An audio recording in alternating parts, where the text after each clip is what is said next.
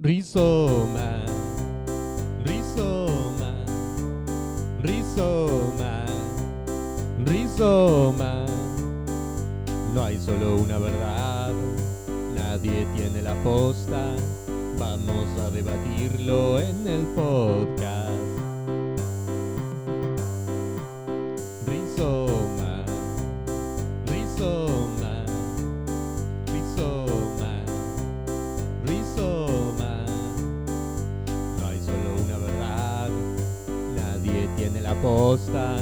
Vamos a debatirlo en el podcast.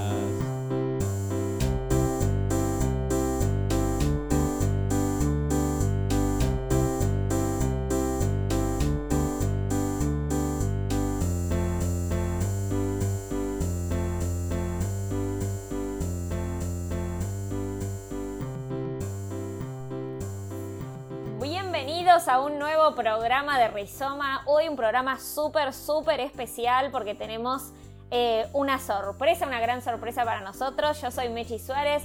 Bienvenido, Fabri. Hola, ¿cómo andan? Hoy es el primer programa con invitada. ¿Y qué invitada Sí, tenemos ¿Y hoy? qué invitada?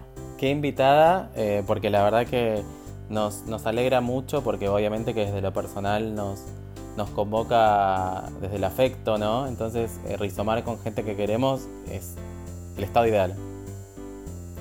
Totalmente, es, eh, es una invitada especial porque no solo es una gran eh, amiga, sino que también es una gran colega, ¿no? Sí, y va a aportarnos seguro muchísimo para, para seguir hablando de la ansiedad, de cómo manejar la ansiedad, de cómo... de tener herramientas básicamente, y, y eso ella es la especialista. Muy bien, bueno, te damos la bienvenida a nuestra amiga y colega, psicóloga e instructora de yoga, eh, Luchi Méndez. Bienvenida. Hola chicos, gracias por este mega, esta mega presentación. Eh, nada, feliz. Tanto Mechi como Fabri, bueno, eh, grandes amigos y colegas como ya dijeron. Estoy feliz de poder, me siento como súper eh, honrada de ser esta primera invitada de, de estos, de este rizomar, que, con- ¿no? Para que rizomemos un rato. Así que nada, súper contenta de estar hoy acá con ustedes para que compartamos este ratito. ¿Cómo te convoca a vos eh, la palabra rizoma o el, el- el hacer rizoma? ¿De qué manera te convoca? A mí me, me- Primero me parece que apenas escuché el rizoma, eh, siendo una palabra que, que los une a los dos, enseguida pude asociar la palabra con Fabri Mechi, ¿no? Digamos, con lo que hacen cada uno desde su práctica eh, personal, laboral, como que siento que los dos tienen este condimento de, de traer novedad, de charlar de temas, de, ¿no? De lo diverso, de con algo de la risa. No sé, a mí el rizomar me, me convoca a poder debatir y a con sonrisa y risa, ¿no? Como una cosa así de, de este conjunto de, sí, de debatir, de ampliar ideas, de volar, eh, como que rizomando, ¿no? Estoy como volando, filosofando, pero, pero riendo. Como compartiendo, ¿no? Como la, la- la importancia de compartir. Y hablando de compartir, me parece que estaría bueno compartirles a los que nos escuchan cómo nos conocimos, ¿no? Eh, ¿Dónde nos conocimos? Eh, fue como, también fue medio rizomático, ¿no? Por un lado, por otro lado, y después, eh, en, después trabajamos juntos.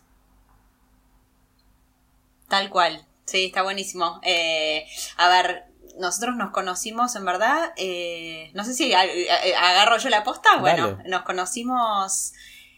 En realidad es como vos decís, Mechi un poquito por un lado, un po- otro, otro poquito por el otro y después los tres juntos, ¿no? Yo con, con vos, Mechi, bueno, compartimos, nos conocimos en el posgrado de terapia sistémica en el Centro Privado de Psicoterapias, ¿no? Ahí empezamos a forjar la Sí. amistad. Eh, y después, bueno, también compartiendo eh, la práctica clínica en el centro. Y en paralelo, bueno, yo lo conocí a Fabri trabajando en equipo libertador, ¿no? En desórdenes alimentarios. Yo tuve como el mega privilegio de poder hacer con Fabri y coordinar grupos eh, de desórdenes alimentarios y aprendí muchísimo de él. Y bueno, y después de la casualidad que también Mechi entró a equipo Libertador y ahí se terminó de forjar como eh, la tríada, eh, donde nada, tengo recuerdos de esos momentos súper lindos, ¿no? De compartir por ahí almuerzos en las cocinas, bueno. Y ahí empezó como a, forjarse esta, no solo desde la parte de colegas, de compartir eh, la experiencia de la práctica, sino también la amistad, ¿no? Y bueno, y eso fue ya no sé hace cuántos años. Muchos, muchos. Parece que fueron varios años. Y además compartimos después, obviamente, que les contamos a la gente, viajamos a Tandil al casamiento de Mechi. Así que también ahí disfrutamos de, ese espacio. O sea, Qué divertido. No nos olvidemos de las tardes de tarot, me parecen nada menores. También, también. También. Cuando me salió la torre, me sacaste la torre, yo dije, ¿qué pasa con la torre? Bueno, ahora estoy formalizando mi práctica en tarot porque estoy, estoy aprendiendo un poquito más para nuestras próximas juntadas. Así que esto de, ser curiosa e investigar por distintos lados, ahora le estoy dando un poco más de lugar al tarot. Así que también, como un montón de momentos también personales de, acompañarnos, ¿no? De charlas. Así que nada, para mí un placerazo estar acá. Bien, contanos, eh, bueno, recién hablaste un poco de dónde trabajamos y ahí obviamente estuvimos como trabajando y formándonos en ansiedad, en regulación emocional, pero vos también seguiste enriqueciendo tu recorrido, eh, incursionando en, en, el yoga. Contanos un poco cómo fue ese proceso donde sumaste a tu profesión de psicóloga o a tu tarea como terapeuta eh, el instructorado de yoga.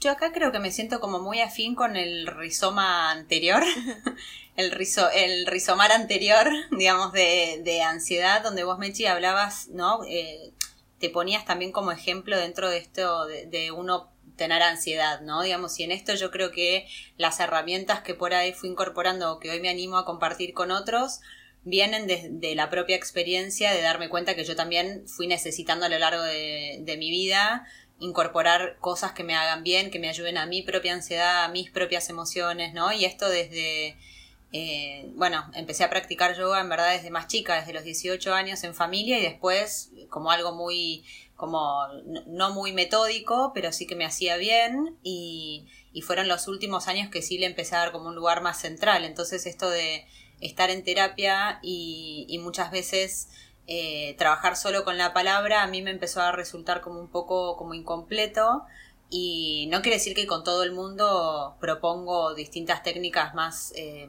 digamos que incluyan el cuerpo la respiración pero quienes saben que yo lo hago y que lo necesitan y les viene bien eh, nada lo propongo como, como una herramienta complementaria que, que, bueno que hoy más allá de todo se sabe está súper estudiado todo lo que pasa a nivel como cerebral y biológico si uno aplica algunas herramientas que, incluyen la respiración el cuerpo, sobre todo en ansiedad, que era el tema que, ustedes venían hablando, ¿no? Digamos, eh, entonces, eh, un poquito por ese lado.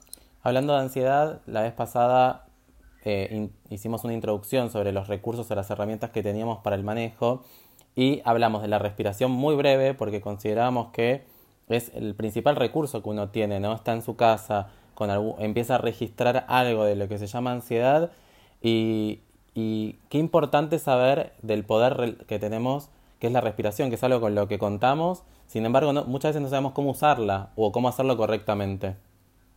Sí, o a veces hasta incluso eh, nos pasa como de decir, bueno, ¿por qué? Si todos respiramos, ¿no? Como la, la, la cuestión, la diferencia entre la cuestión automática y entre tomar conciencia como una herramienta más. Sí, es súper interesante lo que dicen, porque en algún punto es cierto que todos respiramos, pero no todos tenemos muy en claro eh, qué tipo de respiración nos, nos favorece más a, qué estados o qué tipo de respiración va más de la mano con eh, que yo me esté más activa o más relajada, ¿no? Y, esto eh, creo que es como súper importante hacer de entrada una distinción en relación a que hay como cierta creencia de que respirar para relajarnos es lo que en verdad está bien y que ayuda. Y no es tan así. Se sabe también desde como la parte más científica que lo que termina siendo más saludable es como em, a través de la respiración poder como regular la activación que tenemos ya sea de la ansiedad, de las emociones intensas, de, ¿no? Ustedes hablaban eh, que me pareció buenísimo la vez pasada de esta cuestión como hasta filogenética de que nuestro cerebro está preparado desde los reptiles de poder como activarse frente al peligro para salir corriendo, ¿no? Y esto, eh, digamos, respondemos de esta manera frente al peligro y en esto se activa nuestra sangre, digamos, la respiración se agita, se vuelve más alta, ¿no? Y la idea no es vivir todos en un estado de relajación, haciendo respiración abdominal todo el día y estando con esta sensación de flow, ¿no? Porque eso puntualmente no es lo que ayuda. Lo que ayuda son estas técnicas para poder salirnos más rápido del estado de activación. ¿Se entiende? Digamos, no sé si eh, es una diferencia como sutil. Y está bueno porque de alguna manera haces que el recurso sea más accesible para las personas, porque yo digo, uy, si no tengo que practicar yoga para llegar a un estado de, eh, de meditación o de elevación, o tengo que saber hacerlo bien, y uno tal vez eso lo distancia más del recurso, como que dice, bueno, si total tengo que tener mucha práctica para poder hacerlo y tomarlo, y en realidad uno lo tiene muy accesible, solamente tiene que saber cómo aplicarlo y en qué momento. Tal cual, tal cual, sí, es mucho más accesible y por ahí lo que vos decís, Fa, me, me hace pensar en que por ahí hoy también está muy como en boga este tema de mindfulness y la atención plena y mucha gente lo trata, lo implementa, yo no, no, digo, no tengo nada contra esto, pero en algún punto generar una práctica constante de esto que sea sostenida y que uno no se aburra y que es muy difícil. Entonces, eh, yo creo que la respiración es como un puente mucho más directo en una primera instancia, ¿no? Después por ahí uno va incursionando y profundizando, pero la respiración es como vos decís, es una herramienta que la tenemos todos y que quizás si uno sabe qué hacer o de qué manera hacerlo y, y sí requiere de cierto como compromiso y esfuerzo también, ¿no? Eh, no es que simplemente por hacerlo a veces eso colabora al 100%, pero sí, digo, la práctica constante de alguna herramienta así de respiración ayuda un montón, sobre todo en ansiedad, ¿no? Esto es, yo creo que esto a todos mis pacientes que vienen con cualquier tipo de ansiedad, ustedes hablaban de pánico, de eh, fobias, bueno, nada. En esto yo también me uno, ¿no? Un poco a la humanidad y en esto de que bueno, ustedes saben que yo no soy muy simpatizante de las palomas y no, y esto está bueno para quienes tengan algún tipo de fobia o algún objeto así fobígeno que no les gusta. Para mí las herramientas de yoga y de respiración fueron y entrenarme en esto fue clave, porque cuando yo me encuentro en ese estado donde me empiezo a activar fisiológicamente, empiezo con palpitaciones y no me gusta y quiero cruzar la calle y las odio, eh, enseguida mi activación de la respiración es en un segundo, yo lo hago, y me permite afrontar con un lugar de mayor calma y sintiéndome más segura, ¿no? Entonces, eh, nada, creo que estas técnicas en cualquier tipo de ansiedad son, son muy claves. Bien, está buenísimo esto que decís y obviamente también de, de poder como contarlo capaz desde un ejemplo, bueno, propio, pero probablemente también hay otros. Y la idea de hoy nuestra era poder compartir con ustedes algunas diferentes estrategias o recursos con los que podemos contar. Eh, tal vez podemos empezar con los que conocemos más todos y después dejamos, Luchi, que nos sigas eh, contando de esto, que la verdad que mm, mm, está buenísimo y, nos, nos, ayuda a todos a ver que contamos con, con nuestra respiración como aliada para, para pasar esos momentos de ansiedad y de activación que nos decías recién. Buenísimo, sí. Eh, a ver, yo creo que ustedes venían hablando de cosas más, digamos, de lenguaje más común como accesible, ¿no? Y esto de, de un poco ustedes hablaban la semana pasada de estos pensamientos que también podemos empezar como a observar, ¿no? Que se ponen en juego, eh, digamos, cuando, cuando uno es ansioso, ¿no? Oh. O tiene ansiedad o está pasando por un momento de mayor ansiedad, ¿no? Ustedes hablaban mucho como esto de las distorsiones cognitivas y, y y bueno, y un, buen primer paso también para esto yo creo que tiene que ver con la observación, ¿no? Que va de la mano también con, un poco esto de como del contemplar, ¿no? Para poder identificar y saber qué es una distorsión o cuándo me está pasando, tengo que estar atento a eso también o permitirme habilitarme a poder observarlo. Y se me ocurre como también eh, eh, hay algunas cosas que las vamos como ejercitando o conociendo. Eh, me parece que está buenísimo esto de observar observar nuestros pensamientos, observar nuestro cuerpo, observar la respiración, ¿no? Son como diferentes áreas que uno puede ir como conociendo de uno mismo y que muchas veces eso nos pasa también cuando se nos activa la ansiedad, que uno se siente totalmente fuera de sí o, que nos ganó la cabeza, los pensamientos, las emociones o, o, lo que vino, ¿no? Y uno se siente un poco como, bueno, medio en bolas, digamos, ante, ante todo lo que nos empieza a pasar y poder por lo menos frenar y permitirnoslo observar o a veces decimos registrar eh, nuestros pensamientos, nuestras, eh, nuestras reacciones físicas, nuestra respiración. Sí, yo acá creo que está bueno esto que decís lo del observar y de registrar las distorsiones cuando empezamos con estos pensamientos más catastróficos que ustedes hablaban y demás. Em, hay algo que para mí es clave, ¿no? Yo siempre lo, veo mucho en, el consultorio, no sé si les pasa también a ustedes, ¿no? Pero esta cosa como del enojarnos o el de castigarnos por pensar lo que pensamos o sentir lo que sentimos.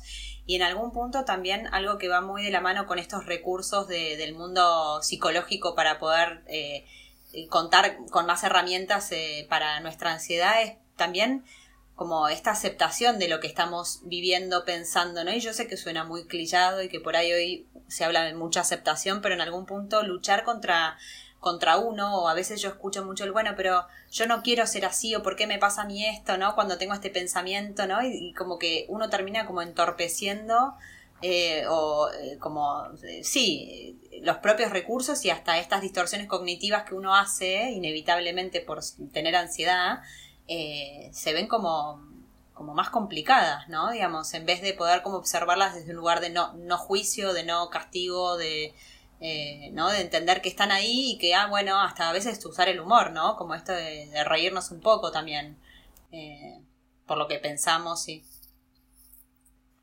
y acompañado a esto de la aceptación o, tal vez que viene el paciente como más enojado o renegado por esto, esto que está viviendo, algo que vos mencionabas antes, el tema de el proceso y el esfuerzo y el compromiso, que implica tanto la respiración como el registrar o la observación, implica una tarea que hay, implica un esfuerzo, que es sentarse y encontrarse con eso que tal vez no nos gusta. Porque es muy fácil tal vez llegar al momento final y decir, no, me está pasando esto y no lo aguanto más. Y pero hay que ver también cuál es el esfuerzo para poder salir de esa situación.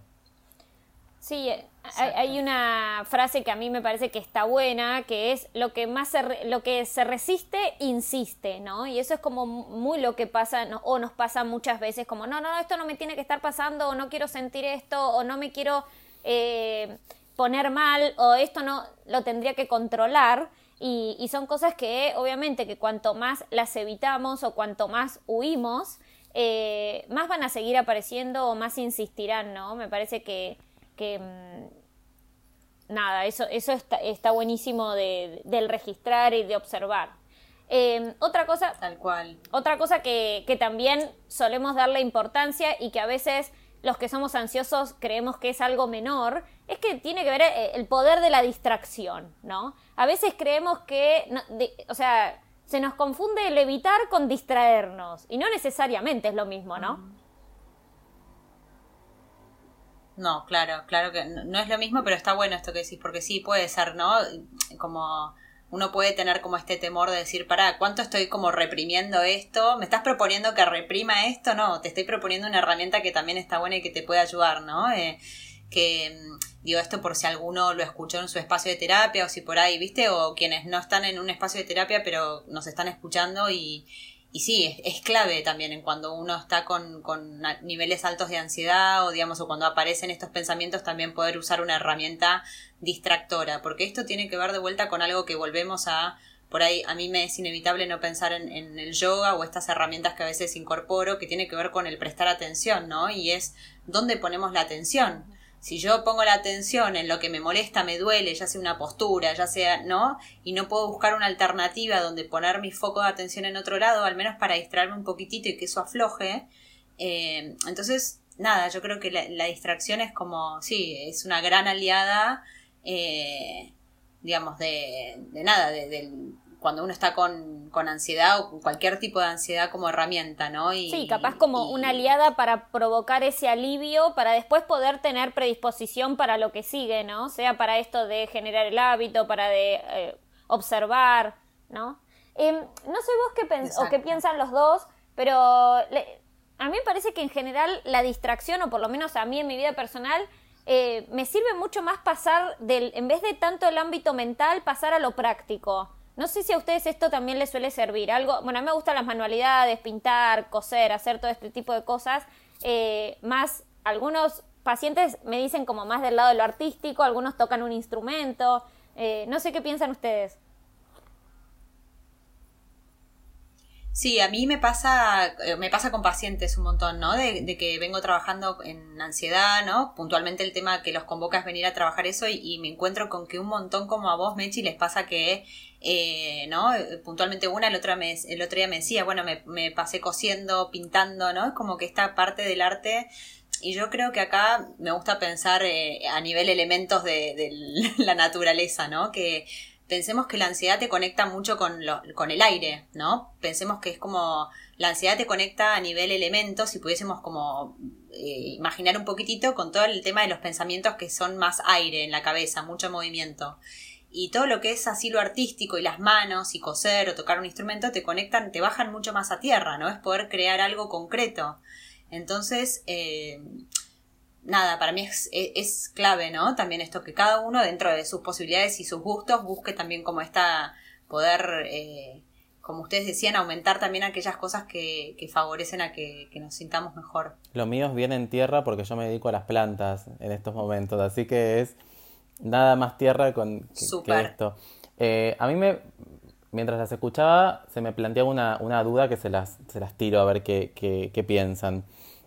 El tema esto de la distracción eh, me da como temor de quedar en hacerme el boludo con lo que me pasa, no implicarme y pasar a la activación más del orden de, hacer, hacer, hacer, hacer, hacer por el hecho de hacer y para no encontrarnos con el foco de tensión o con el foco de conflicto. Se escucha mucho también en estos momentos en que estamos mucho dentro de nuestras casas que bueno, con, el afán de no encontrarnos también con aquellas cuestiones que no nos gustan de nosotros mismos, nos ponemos a hacer. Y ese hacer implica, bueno, un abanico de cosas que no terminan cumpliendo el objetivo que ustedes planteaban, como algo más recreativo, algo del orden de la distracción, o algo del orden de lo, de de, algo que me, que me dé placer, sino del hacer para no encontrarnos.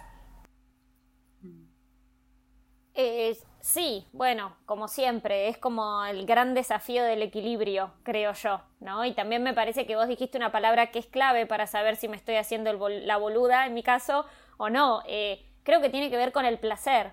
Yo lo estoy disfrutando a esto que estoy haciendo. Y, no va solo con el resultado, ¿no? O si me salió bien o me salió mal. Es, estoy conectada con esto que estoy haciendo, eh, lo estoy pasando bien, estoy aprendiendo algo, como y, esto para mí es como bien em, emocional, casi te digo como que me quedo un poco sin palabras para describirlo, eh, como cómo me siento al hacer esto, ¿no? Cuando nos hacemos los boludos hay como una incomodidad y hay como una cosa que nos está molestando de fondo y cuando estoy haciendo algo por placer estoy 100% conectada con eso. Y, se me ocurre también que em, eh, conectarse con el propio cuerpo también es algo así, ¿no, Luchi? Sí, sí, coincido un montón, Mech, con lo que decís, ¿no? Como que uno se queda medio corto de, palabras, está buenísima la, pregunta de Fabri, ¿no? Porque cuál es el fino límite. Y yo acá también agrego como que creo que hay, hay la base de todo es, la, vuelvo a ser un poco insistente, pero la observación, ¿no? Digamos, y esa observación a veces implica como observar y eh, transitar un poco la incomodidad también cuando observo, ¿no? Digamos, porque si yo estoy más atento también, digamos, a, a por qué estoy haciendo lo que hago, qué me genera esto que dice Mechi, ¿no? Esto va de la mano de los registros que muchas veces en terapia pedimos, ¿no? Como, bueno, eh, cuando hago esto que siento, cómo me siento, ¿viste? O si uno empieza como a estar atento a observar, yo creo que uno puede tener también como más información de por qué uno está haciendo lo que hace. Y también eh, yo creo que si es, es muy importante en, el registro del cuerpo también ver al final del día cómo quedamos de esa de ese exceso de actividades que a veces nos ponemos, ¿no? Y, empezar uno a hacer como un escaneo, quizás corporal, bueno, che, estoy muy saturado mentalmente, hice tres Zooms en el día por hacerlos, para llenarme de información, cuánto podría haber recortado, ¿no? Como irnos a dormir, ¿viste? A mí ese ratito me, me un montón, como decir, bueno, a ver qué, qué pasó en el día y, y y cómo me siento con todo esto, ¿no? Como ser, este, es un autodiálogo que se tiene que empezar a generar con uno como muy sincero también, ¿no? Y de, observador, medio como de curioso. Yo hincho mucho con los rituales antes de irse a dormir. Porque me parece que son súper ricos el tema de esto de retirarse a dormir, como vos decís, en este plano de observación y decir, bueno, que hay mucha gente que se va muy activada a dormir, como y descansa mal después y vos em, empezás a sondear qué hiciste antes de irte a dormir, empezás a sondear un poquito y te das cuenta, no, que estuviste con la luz prendida, te viste una película de guerra. Entonces decís, claro, bueno, te fuiste a dormir súper activado. Entonces, como forma parte de la higiene del sueño el, el retiro, cómo uno se decide a ir a dormir. Sí, bueno, es algo que, digamos, eh, debe ser humano en un punto, ¿no? Digamos, todas personas que han tenido hijos y que uno ha compartido, los escucha, eh, sabemos la importancia de, de, poder darle ese tiempo, bajar las luces, empezar a bajar un poquito las revoluciones. El tema es que me parece que crecemos y a veces creemos que a nosotros no necesitamos eso, ¿no? Esta vorágine del día a día a veces nos lleva como a, a también pasarnos de rosca a nosotros mismos. Sí, sí, ahí coincido 100%, Fabri, con esto de los rituales. Yo creo que ritualizar eh, ayuda a organizar y a sostener y a practicar, ¿viste? De manera continua. Como que a veces nos conectamos más con esta idea de ritual, de decir, bueno, me hago un baño y le tiro, le pongo una vela y sales. Y uno realmente no tiene tanta noción mental del impacto de bienestar que eso genera hasta que no lo empieza a ritualizar y a, ¿viste? Y y a, y a observar. Em, y sí, coincido con ustedes. También pensemos que estamos en un contexto COVID de cuarentena y que también es lógico que, como acá a mí me gusta ser súper compasiva conmigo y con el resto, de decir, bueno, por ahí es bastante esperable que estén todos más desorganizados, que los horarios sean un lío, estamos todos metidos adentro de casa. Em, pero sí como un lugar al que llegar o al que, viste, poner, como vos decías antes, eh, no sobreexigirnos, pero también comprometernos con pequeñas cositas que nos puedan ayudar, dado que también, si volvemos al tema ansiedad, organizar rutinas, eh, higiene de sueño y todo esto es un como ABC, ¿no? De, sí, sí, que en verdad, o sea, todo lo que estamos hablando hoy tiene que ver con diferentes recursos o diferentes cosas chiquititas o más grandes, dependiendo cómo estemos nosotros, pero que nos ayudan como a cuidar nuestro bienestar integral, ¿no? O sea, no solo lo, lo mental, sino también lo físico y también nuestro estado integral, que obviamente en este contexto de pandemia no va a ser el ideal ni va a ser óptimo, pero sí tal vez podemos hacer algo chiquitito o algo mini que nos haga un mimo, ¿no? Me parece esta palabra compasión desde que la leí y desde me parece muy importante tenerla presente. Mm. Con nosotros mismos y con el resto, digamos, no solo eh, para, para los demás. Totalmente, totalmente. Em, y aparte, digo, es como que en este contexto es, mucho más fácil que nos, nos, castiguemos por todo lo que no estamos pudiendo, ¿no? Digamos, cuando estamos sobreviviendo y adaptándonos, ¿no? También, entonces, eh, sí, es, es, una palabra que, que, viste, es como pensarnos, como abrazándonos todo el tiempo, diciendo, bueno, estamos haciendo, digo, lo mejor que podemos dentro de todo este contexto, ¿no? Y, y a mí también algo que me gusta pensar, volviendo al tema de ansiedad, es como que hablando del sin viste perder de vista el contexto es que también es esperable que en todo lo que uno venía trabajando, ¿sí? si somos más ansiosos, si tenemos más tendencia a una cosa a la otra, en este contexto algunos, no todos, pero es probable que muchos eh, sintamos como que retrocedimos algunos casilleros en relación a lo que habíamos logrado, ¿no? Y, y, eso también es algo que está bueno en esta palabra compasión, ser como muy amorosos con nosotros, ¿no? De decir, bueno, eh, también eh, tener en cuenta este contexto mega eh, anormal que estamos viviendo. Y, y, bueno, y saber que es, es, esperable también dentro de estos procesos que uno va haciendo para estar mejor, hacer unos pasitos para atrás. Bien, bueno, eh, habíamos pensado para hoy hacerles un, va, hacerles no, Luchi les va a hacer un hermoso regalo. Em, bueno, la verdad que siempre un placer poder conversar con, con Fabri y con Luchi en el día de hoy, poder eh, transmitirles algunas herramientas eh, más concretas, que a veces eso es un poco lo que queda medio volátil en algunos que, somos psicólogos, ¿no? Como en el sentido de eh, nos cuesta llevar a lo concreto. Eh, y la idea es poder también, bueno, que se lleven algunas herramientas y hoy hemos pensado en que Luchi nos pueda regalar una práctica de respiración, ¿se dice así? Sí, podría ser, decirse así, sí, una pequeña práctica de respiración que, digamos, si bien uno, eh, una, yo siempre digo lo mismo, una por ahí aislada, de, cuando uno, si vamos de vuelta a la ansiedad, por ahí hacer una sola respiración una vez, no va a ser de mucha ayuda, igual creo que hace una diferencia si uno se toma estos minutitos para hacerla y no, no ponen ya stop.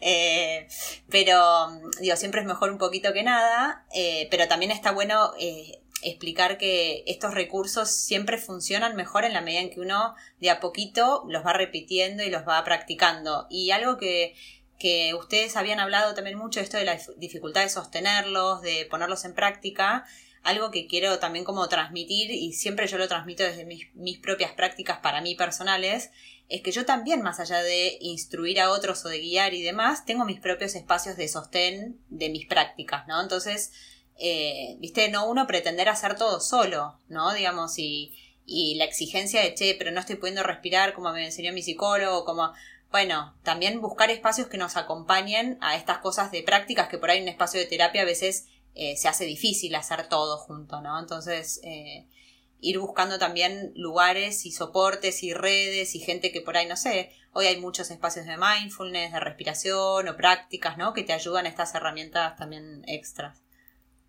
Sí, y, y para el oyente que está ahí, que se quiere quedar prendido y, y, y, recibir tu invitación a hacer la práctica de respiración, te quería pedir si, si podés eh, contarnos cómo poder armar el espacio, porque ahora estamos incluso en este contexto de pandemia, capaz que estamos todos juntos en casa, ¿cómo nos armamos el lugar para prepararnos para regalarnos este espacio de respiración y después para, obviamente, que, adoptarlo? Incluso también, si, si vos ofreces, por fuera de, lo que es este rizoma, ofreces espacios eh, desde Zoom o desde otras plataformas virtuales para, para quien le interese y se quiera aprender en estos espacios y, y seguirte a vos ahí en esa. Eh, es difícil, la realidad te soy sincera, por lo que fui charlando con todos los que vengo acompañando, es difícil generarse el propio espacio.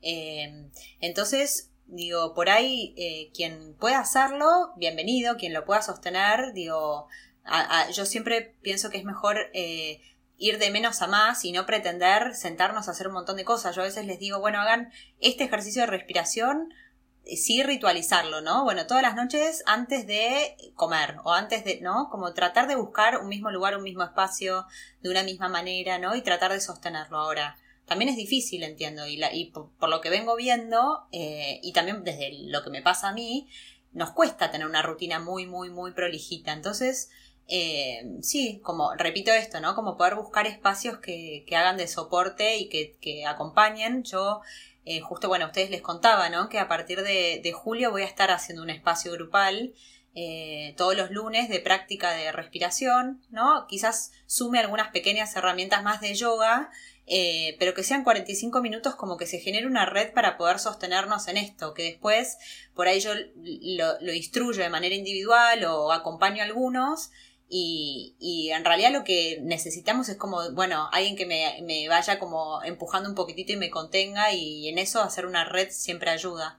Así que a partir del 6 de julio, del lunes, eh, voy a estar haciendo este espacio al mediodía, de 12 a 12.45. La verdad es que pensé que es un buen horario en el sentido de que hasta nos obliga un poco a cortar con, con los que trabajan de manera, ¿no? Eh, en empresas o rutinarias, digo, decir, bueno, me, me comprometo en esto del compromiso, ¿no? Hacer este corte, tomarme esta hora de almuerzo y si yo respiro, conecto, bajo 45 minutos, los 15 que me quedan para almorzar, voy a digerir mejor la comida, voy a poder hacerlo de mejor manera conectado con quien tenga que almorzar al lado, ¿no? Es como, eh, al menos esta es un poco la propuesta, ¿no? Después cada uno irá viendo si, si, cómo le resulta, pero... Mm. ¿Y dónde se pueden comunicar con vos, Luchi? Por el tema de las prácticas, en el pueden si quieren escribirme por Instagram o por el mail, ¿no? Que es licmendezlucia.gmail.com eh, o mismo al Instagram, ¿sí? Les paso la información por mail. Eh, pero bueno, nada, va a ser a través de lo mismo, plataforma Zoom y cada uno desde su casa y son 45 minutos donde vamos a ir practicando distintas herramientas de respiración. Vamos a subir entonces cuando Luchi tenga las estos espacios de respiración los vamos a subir a Instagram, arroba crea rizomas y también se enteran y pueden participar. Así que hacemos este, este cierre del rizoma con este regalo que nos hace la licenciada Lucía Méndez, que vamos a respirar con ella. un poco poniendo un, punto, que siempre son puntos y aparte y seguidos, eh, después de hablar de esta nueva normalidad, donde un poco el contexto cambió, un poco bastante, se pone todo un poco más adverso, las lógicas y la forma de ver el mundo cambió, eh, y eso puede despertar ansiedad. Por eso también hoy quisimos dedicar este programa a ver qué herramientas teníamos también. Y una herramienta poderosa es la respiración. Así que bueno, la dejamos con, con Lucía Méndez. Bueno, nada, chicos, después de esta práctica vamos a, directamente, cuando termine la práctica, va a ser el cierre del programa, así que agradecerles un montón a los dos, los quiero mucho eh, y gracias por, por, invitarme hoy. Y ahora, em, lo que sí voy a hacer es empezar a guiarlos un poquitito a todos en estas prácticas que, que veníamos hablando. Y para eso, em, lo que les voy a proponer es que cada uno ¿no? Se tome el tiempo que necesite como para primero observar dónde están y cómo quieren hacer esta práctica, ¿no? Yo por ahí esta práctica puntual voy a proponer que la hagan sentados, a veces la podemos hacer acostados, ¿sí? Em, bien, y que primero observen dónde están, si están en una silla, si están en, no sé, en un sillón, en una cama, en un asiento. Y lo que sí les voy a pedir, ya que hablamos mucho de esto del tema del contacto con la tierra, cuando la ansiedad y los pensamientos y el aire, es que en esta práctica lo que vamos a hacer es intentar apoyar nuestros pies en el piso. Sea como sea, digamos que cada uno esté sentado, intentar buscar esta postura, ¿sí? En la que pueda estar sentado quizás las piernas en un ángulo de 90 grados, ¿sí? Empezar a, a sentir las plantas de los pies y cada uno de los deditos del pie, cómo van entrando en contacto con la tierra, con el piso, si bien nosotros hoy estamos seguramente, la mayoría de nosotros, en contacto con este piso, podemos visualizar mucho más allá, ¿no? Es como la tierra que toca Fabri en sus plantas, ¿no? Es poder esa tierra que está como por debajo del piso, ¿no? Y realmente empezar a visualizar sin cerrar los ojos si todavía no lo necesitas, si no lo sentís. ¿sí? Simplemente empezar a observar, esto del observar que hablamos tanto. Entonces empezás a hacer como una especie de escaneo de tus pies, en el contacto con el piso, si sentís la necesidad de descalzarte, hacelo. Seguís este escaneo y percibís tus piernas, tus rodillas, acomodás esta postura de sentado. Y ahora te voy a pedir que lleves tu atención también al coxis, a esta base, ¿no? a estos huesitos de la cola que se llaman isquiones. Y a partir de ahí importantísimo que empieces a registrar y acomodar tu postura. Esta base que también te sostiene. Y en este observar seguís recorriendo, ¿no? Como observador curioso. Todavía no estamos describiendo, no estamos categorizando, estoy bien, estoy mal, es bueno, es malo, no, simplemente observa. ¿Cómo está tu cuerpo hoy? ¿Qué te dice? Llevas esta atención a tu columna.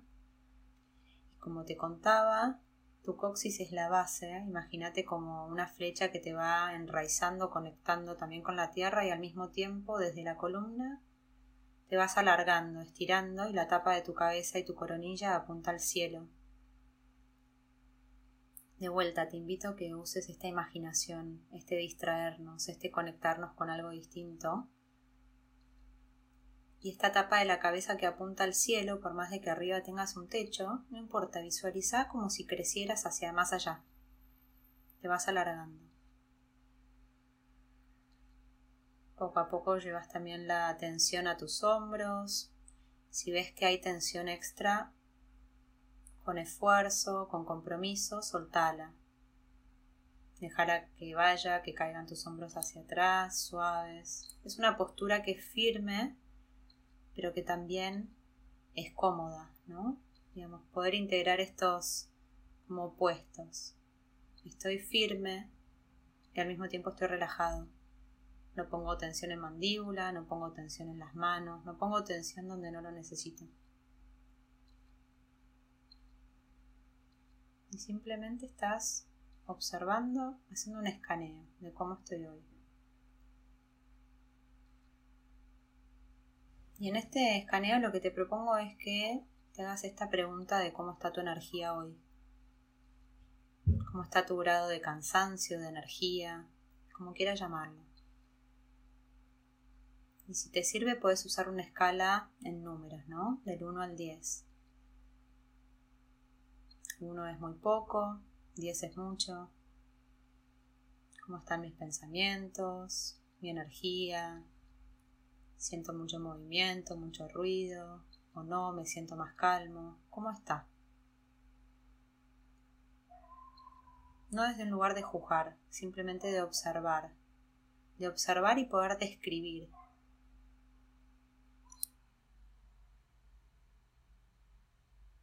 Y ahora sí, vamos a empezar a conectar con esta herramienta que es la respiración. Una vez que acomodamos la postura, ahora te invito a que de manera suave prestes atención simplemente a este inhalar por nariz, de manera suave, tranquila, a tu propio ritmo.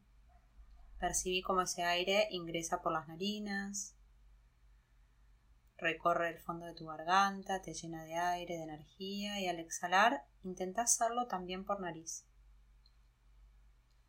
De manera suave, a tu propio ritmo.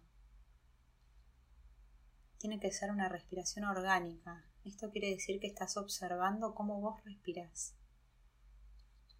Orgánica y natural, sin poner tensión, sin que sea entrecortada, sin exigencias Evita preguntarte si lo estás haciendo bien, mal, cómo debería ser. Es así como lo estás haciendo. Y confía en eso. Y te invito a que sigas inhalando por nariz, percibiendo cómo el aire ingresa por tus narinas, como si fuese una caricia. Te llena de energía renovada. No importa hacia dónde la dirigís, simplemente poniendo atención en este inhalar y al exhalar de vuelta por nariz, exhalas y vas liberando tensiones y lo que hoy no querés tener encima. Lo que te sobra. Lo que pesa.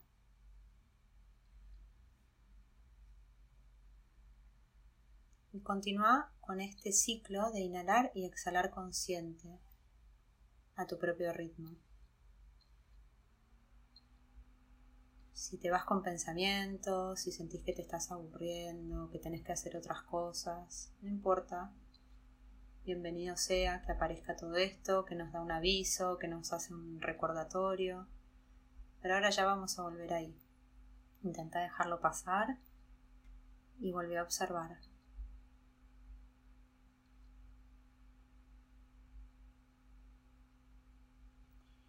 Te voy a invitar que empieces ahora sí a hacer como un conteo de tu respiración y tu propia inhalación, que por ahí es distinto en cada uno. Inhalas en 1, 2, 3, 4. Exhalas en 1, 2, 3, 4. Este puede ser mi ritmo. Busca el propio tuyo. Puede ser que inhales y exhales en 3, en 4, en 5. Está bien, simplemente observa cuál es tu propio flujo de respiración.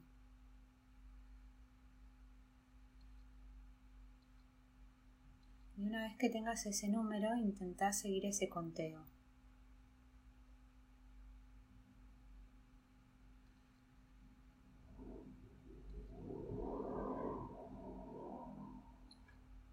Si me pierdo, vuelvo a esta observación de la respiración a través de mis narinas, a través del conteo de los números, de mi propio ritmo, de mi propio flujo.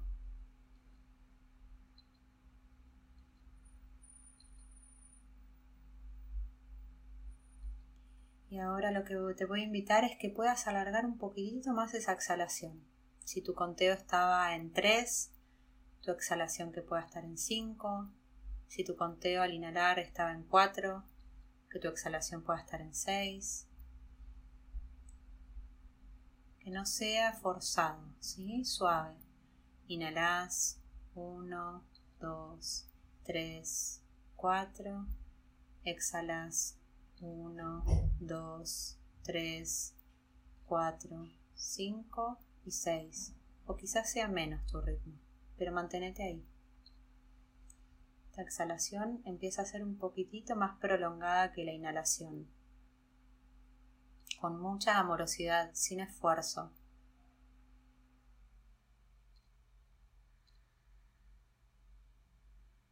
Y vas a hacer dos rondas de esta manera, a tu propio ritmo intentando alargar dos tiempos la exhalación de tu inhalación.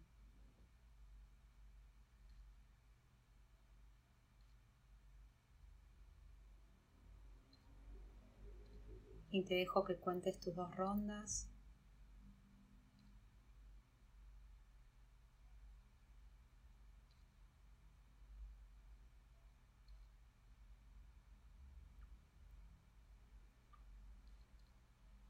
poco a poco, cuando puedas ir cerrando estas dos rondas que te propusiste hacer, donde exhalando lo que hacemos es prolongar un poquito más la exhalación. Esto nos ayuda a que nuestro sistema nervioso entre en calma, entre en relajación frente a la activación. Pero ahora te invito a que vuelvas a normalizar tu respiración a tu propio ritmo normal. Soltala, ya está. Eso en lo que estuviste trabajando, en lo que estuviste poniendo atención, compromiso, esfuerzo, ahora lo soltás.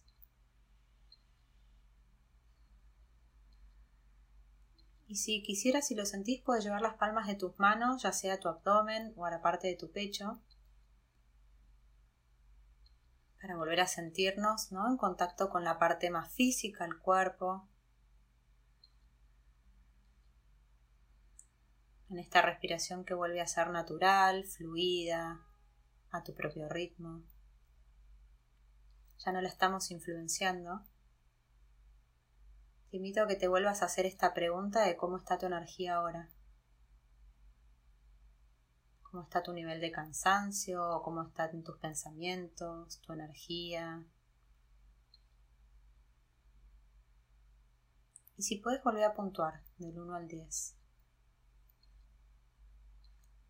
Y esto no es una evaluación, simplemente es una observación que estás haciendo de tu estado, de tu cuerpo, de tu mente. Estás observando si notas algún pequeño cambio, si no, si hay algo que sigue igual, algo que mejoró, algo en lo que te sentís más cómodo, alguna tensión que persiste. Simplemente observa y el número simplemente te permite describir y ubicar para poder identificar y desde este lugar de identificar de a poquito ir conociéndonos más.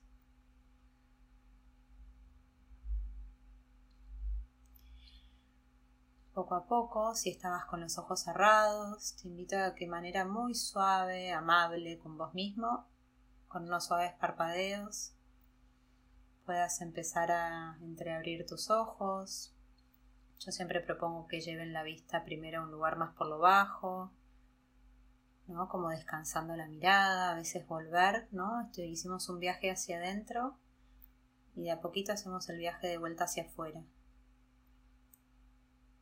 Muy de a poco.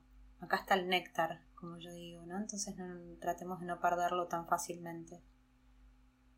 Quédate un ratito saboreando ahí a ver qué es lo que observaste, cómo te sentís. Mientras abrís tus ojos, si querés puedes empezar a mover los dedos de tus manos. Quizás sentís un poquito de frío porque te bajó también la temperatura del cuerpo. Si necesitas abrigate. ¿Sí? Empieza a mover los dedos de las manos, las muñecas. Puedes hacerte unos suaves masajes alrededor de los ojos o presionar con tus pulgares.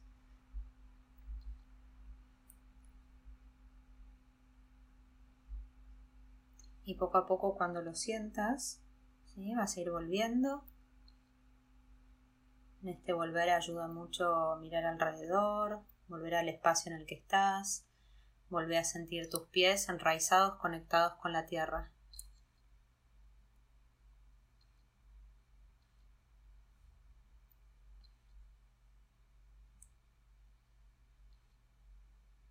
Y si quisieras después compartirme si en algún momento hiciste esta práctica y te sirvió o no, o hay algo que quieras compartir, algún estado que sentiste y demás, te puedes sentir libre de escribirme y contarme cómo te fue.